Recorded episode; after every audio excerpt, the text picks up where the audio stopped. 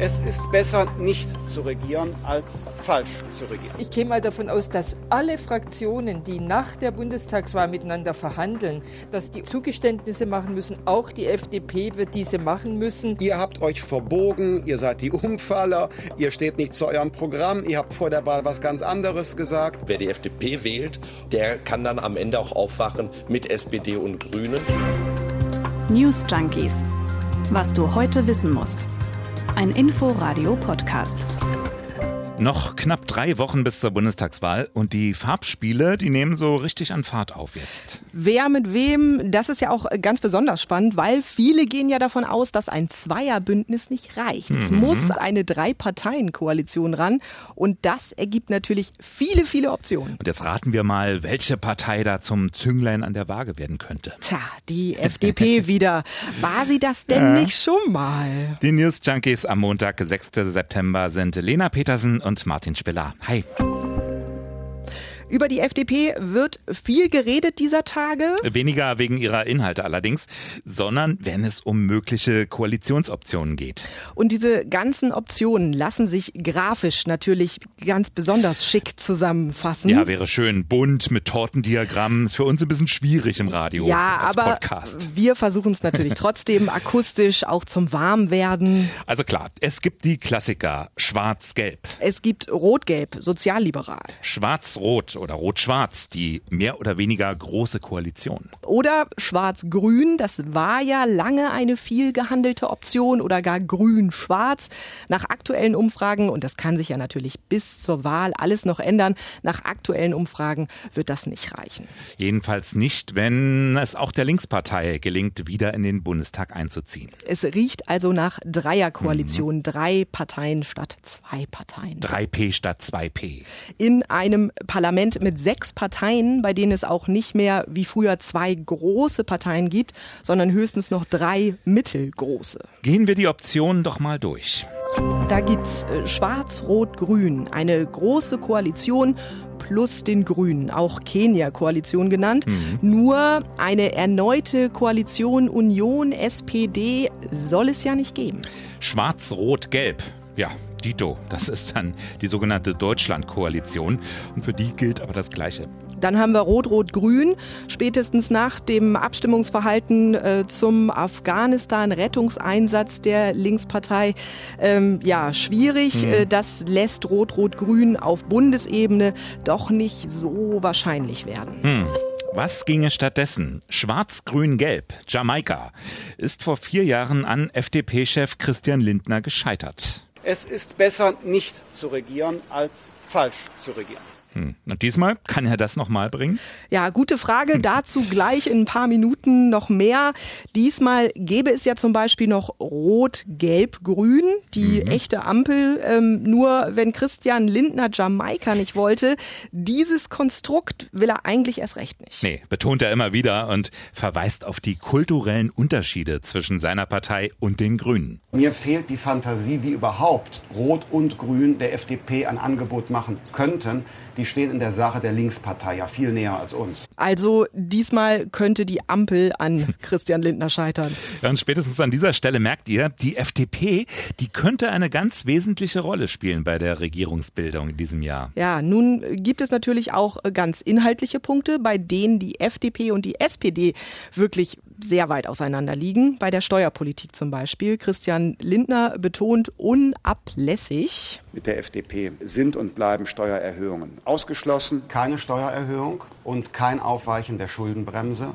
Während Olaf Scholz sagt, Steuersenkung von alles zusammen 30 Milliarden Euro für Leute, die so viel verdienen wie ich oder noch viel mehr, das ist nicht finanzierbar und auch unmoralisch. Also Christian Lindner sieht die Nähe zur CDU und CSU am größten und hatte sich auch schon auf eine neue Partnerschaft gefreut. Wörtlich sagte er vor wenigen Wochen erst, ich glaube, dass in Wahrheit die Frage Schwarz oder Grün im Kanzleramt entschieden ist, und zwar zugunsten der CDU-CSU. Problem eben, das war vor wenigen Wochen, als noch alle ein Duell erwarteten zwischen Armin Laschet und Annalena Baerbock.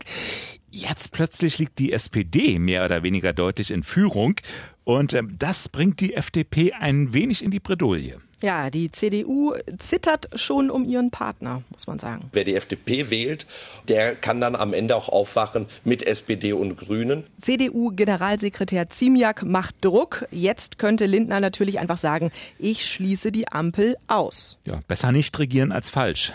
Also so würde er das vielleicht sagen. Ja, das macht er aber nicht. Und dafür hat er auch einen guten Grund. Was nämlich wäre, wenn es als Alternative zur Ampel auch reichen würde für Rot-Rot-Grün? Ja, das, wovor alle Leute warnen. Beispiel Markus Söder. Es gibt eine bürgerliche Alternative und es gibt eine linke. Und ich kann mir noch nicht richtig vorstellen, dass wirklich ganz Deutschland nach links will. Ja, geradezu eine Verbindung des Teufels. Und die FDP, die könnte sie dann verhindern, per Ampel. Aber wenn sie wieder sagt, nee, lieber nicht regieren. Ja, und äh, das ist natürlich auch das perfekte Druckmittel für Olaf Scholz. Der will Rot-Rot-Grün mhm. auch nicht, wird das aber ebenso wenig ausschließen, ähm, um die FDP für die Ampel zu gewinnen. Genau. Also fassen wir mal zusammen. Ampel oder Jamaika wären zwei nicht ganz unwahrscheinliche Optionen. Und ihr merkt, bei beiden Varianten wäre die FDP gefragt. Genau. CDU und FDP plus Grüne, also Jamaika. Das ist die Frage, ob die Grünen da mitmachen würden oder SPD und Grüne plus FDP, also Ampel. Hier wäre bei Christian Lindner ein wenig an Überzeugungsarbeit zu leisten. Oder man macht's ohne ihn. Ja, aber ohne ihn geht nichts in der Partei. Ist Christian Lindner und FDP eigentlich dasselbe? Also man muss sagen, rein optisch im Bundestagswahlkampf, ja, Christian Lindner ist die FDP. Die komplette Kampagne ist auf ihn ausgerichtet. Ähm, er ist auf den Plakaten zu sehen in Schwarz-Weiß, Lindner am Tablet, Lindner am Schreibtisch, mhm. Lindner in Nahaufnahme. Klar, er ist Parteichef, er ist das bekannteste Gesicht der FDP und damit ist er das Aushängeschild. Ja, seit Dezember 2013 ist er ja schon Bundesvorsitzender der Freien Demokraten. Und ja, seitdem dominiert er die Partei auch inhaltlich. Ja, einige Liberale sagen sogar, dass Lindner das so stark macht wie keiner vor ihm. Er ist da absolute Schlüsselfigur. Er hat den FDP-Vorsitz ja auch übernommen, nachdem die Partei aus der Regierung und sogar aus dem Bundestag geflogen ist. Ähm, ein totaler Scherbenhaufen also. Und dann hat der Liberale aus NRW der Partei 2017 dazu verholfen, wieder Aufmerksamkeit zu gewinnen, äh, Positionen zu schärfen, was äh, Digitalisierung angeht, was Modernisierung des Staates angeht. Und er hat der Partei dazu verholfen, wieder ins Parlament zu kommen. Hm. Lindner also unangefochten an der Spitze der FDP. Aber es gibt ja noch Mitstreiter. Und mit einigen kann Lindner auch besonders gut. Marco Buschmann zum Beispiel. Ja, der sitzt für die FDP im Bundestag. Ähm, der ist parlamentarischer Geschäftsführer der FDP und der gilt so als der engste Vertraute im doch recht überschaubaren Lindner-Kreis. Ähm, er fordert jetzt schon, dass die FDP das Finanzministerium übernehmen soll und er will Lindner auch auf keinen Fall so als Alleinherrscher verstanden wissen. Ich kenne ja Christian Lindner sehr gut. Er ist ein Teamplayer. Er ist natürlich als Vorsitzender in eine Rolle gedrängt, wo er sehr exponiert ist, aber er möchte starke Persönlichkeiten um sich herum haben. Er, er hat ein tolles Team. Und er liebt es auch äh, gar nicht, äh, den Hau drauf zu geben. Das ist im politischen Spiel manchmal notwendig. Ja, dann gibt's da zum Beispiel noch Johannes Vogel. Der ist seit Mai Vize-FDP-Vorsitzender. Ja, Lindner und Vogel, die waren sogar auf, dem, auf der gleichen Schule. Früher waren die also richtig dicke, so eng sind sie heute eher nicht mehr. Vogel ist für die FDP aber wichtig, weil er ähm, in der sonst schwerpunktmäßig marktliberalen Partei für das Soziale zuständig ist. Ich treffe oft, weil ich Sozialpolitik mache, als Liberaler aus Überzeugung, weil wir das nicht den anderen überlassen dürfen, weil deren Konzepte sind oft nicht gut. Ich treffe oft auch Menschen, die sagen, ach was, interessant, das ist FDP. Ja, und äh, auf solche Gespräche freue ich mich weil solche Gespräche bieten uns die Chance, Leuten vielleicht manchmal dazu zu bringen, gedankliche Schubladen zu hinterfragen und nochmal genauer hinzuschauen.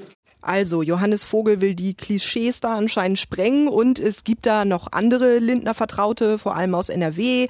Andreas Pink war zum Beispiel, aber äh, auch andere aus anderen Bundesländern, Volker Wissing aus Rheinland-Pfalz oder Wolfgang Kubicki aus Schleswig-Holstein. Kubicki, ja, das Enfant terrible, der Krawallmacher der Partei ja, sozusagen. Genau. Auffällig ist, um Lindner scharen sich vor allem die Männer. Äh, das ist schon eher so ein Boys Club, den er da gegründet hat. Das wird der lieber liberalen Führungsriege ja auch immer mal wieder vorgeworfen, auch wenn es dann starke Frauen in der Partei gibt. Also Beispiel Agnes Strack-Zimmermann. Linda Teuteberg. Ja. Vertraute haben wir ein paar zusammen, aber Lindner Widersacher, die gibt's auch und die gab's auch, richtige Gegner sozusagen. Gerhard Baum zum Beispiel. Ja, ein mhm. Altliberaler, mhm. der schon seit mehr als 65 Jahren in der FDP ist, ehemaliger Bundesinnenminister und der hat der Partei unter Lindner zum Beispiel vorgeworfen, sie sei zu rechts und gesagt, er vermisse da auch ein bisschen was.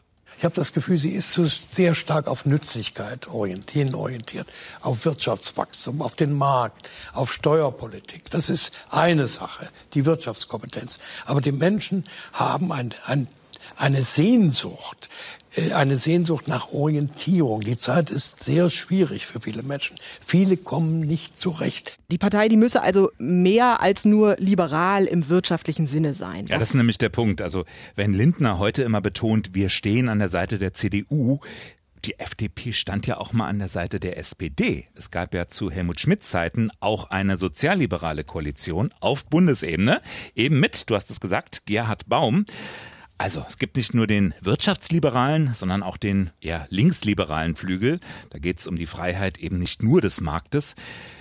Wo ist der Flügel hin? Zum Teil womöglich längst bei den Grünen. Und äh, dann gibt's auch noch einen anderen Lindner-Widersacher, Thomas Kemmerich. Aus Thüringen, der Mann, der für gefühlte drei Sekunden Ministerpräsident war im Februar vor einem Jahr. Und trotzdem, für die FDP war das eine totale Katastrophe. Weil Kemmerich unter anderem mit den Stimmen der AfD zum Ministerpräsidenten gewählt wurde im dritten Wahlgang. Genau. Wir erinnern uns, Kemmerich war ein Gegenkandidat von Bodo Ramelow von den Linken. Dass die FDP da die Unterstützung der rechtsextremen Partei angenommen hat, das war ein absoluter Tabubruch. Der hat das ganze Land zum Beben gebracht.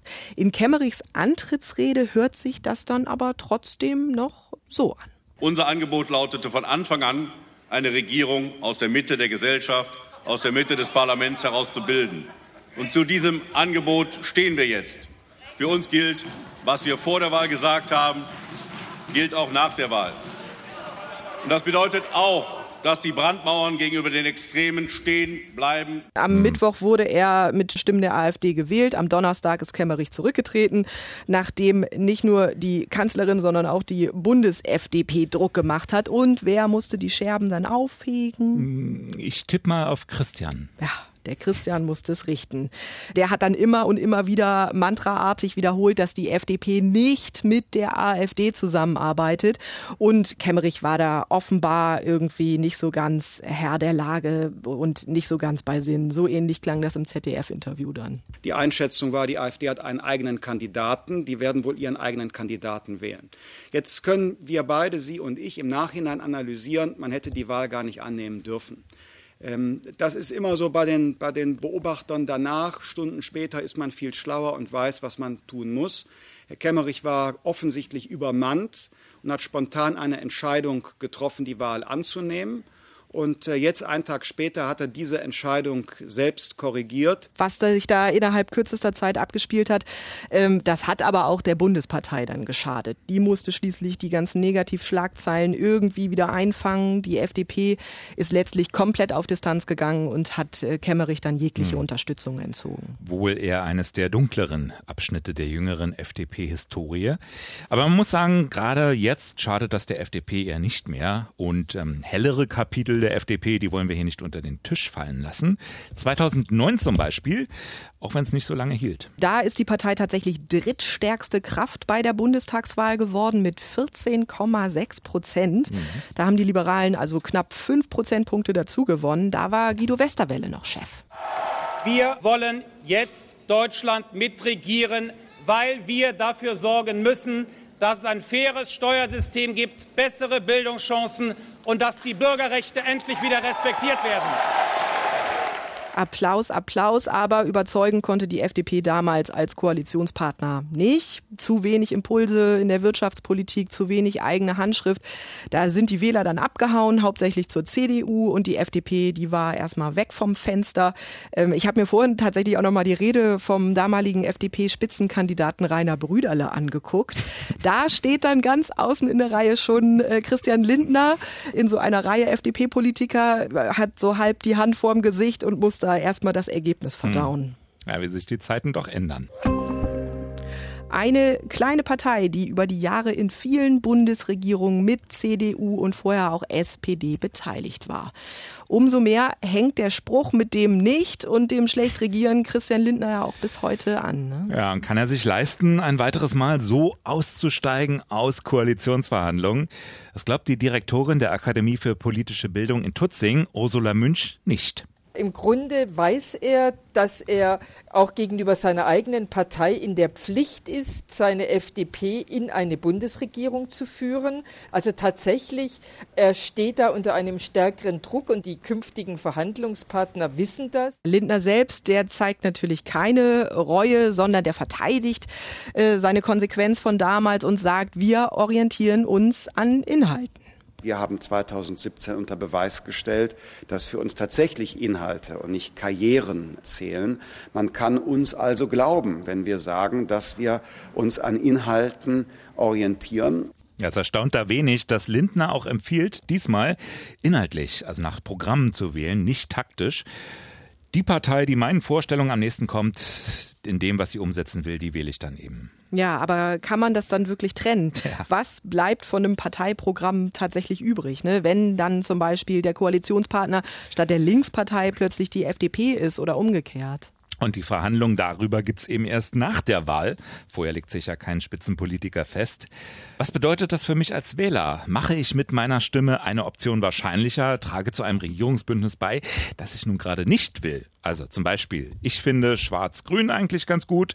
Wähle ich die Grünen, kann es passieren, dass Laschet dann doch untergeht und aus meiner Stimme ein rot-rot-grünes Bündnis wird. Oder wie Dobrindt es ausdrückte, wer Annalena Baerbock wählt, der muss wissen, dass er die Zitat, bucklige Verwandtschaft mit Dietmar Bartsch mitbekommt. Ja, oder anderes Beispiel. Ich will die FDP, weil ich schwarz-gelb will und äh, freue mich hinterher über das Gelingen einer Ampel unter SPD-Führung. Mhm. Und der schlumpfige Hanseat, der sitzt im Kanzleramt. Ja, das kann man also dann ewig so weiterrechnen. Allerdings ohne FDP kommen womöglich, nach derzeitigem Stand wohlgemerkt, weder Laschet noch Baerbock noch Scholz ins Kanzleramt. Gewissermaßen hat die Partei ihre alte Rolle als Königsmacher zurückgewonnen, sagt auch Ursula Münch. Meines Erachtens kommt die FDP in eine Rolle, die ihr aus der alten Bundesrepublik wohl vertraut ist. Sie ist wieder die Kanzlermacherin. Etwas Gutes hat dieser Tag noch, das wollen wir zum Schluss nicht ganz unerwähnt lassen. Es ist der letzte Tag des GDL-Streiks. Ab morgen sollen die Züge ja wieder planmäßig fahren. Na, vorerst hm. zumindest. Nun, dass das für Kunden unschön ist, ist uns klar. Was die Frage des Streikergebnisses, Streikerfolgs betrifft, sind wir sehr zufrieden. Sie wissen, dass so gut wie keine Züge fahren. Ja, wissen wir. Super. Deshalb äh, wollen wir uns morgen hier in den News Junkies mal mit dem Auto beschäftigen. Genau. Morgen beginnt die IAA, die internationale mhm. Automobilausstellung, zum ersten Mal in München. Das ist dann der Start einer neuen Ära. Die IAA will sich nämlich breiter aufstellen und will auch Mobilität im viel weiteren Sinne abdecken. Mhm. Gute Idee. Der nächste Bahnstreik kommt bestimmt. Ja, und ihr kommt kommt dann auf jeden Fall irgendwie gut nach Hause, falls ihr nicht schon dort seid. Wir hören uns dann auf jeden Fall morgen wieder. Wunderschönen guten Abend. Bis morgen. News Junkies. Was du heute wissen musst. Ein Podcast von Inforadio. Wir lieben das Warum.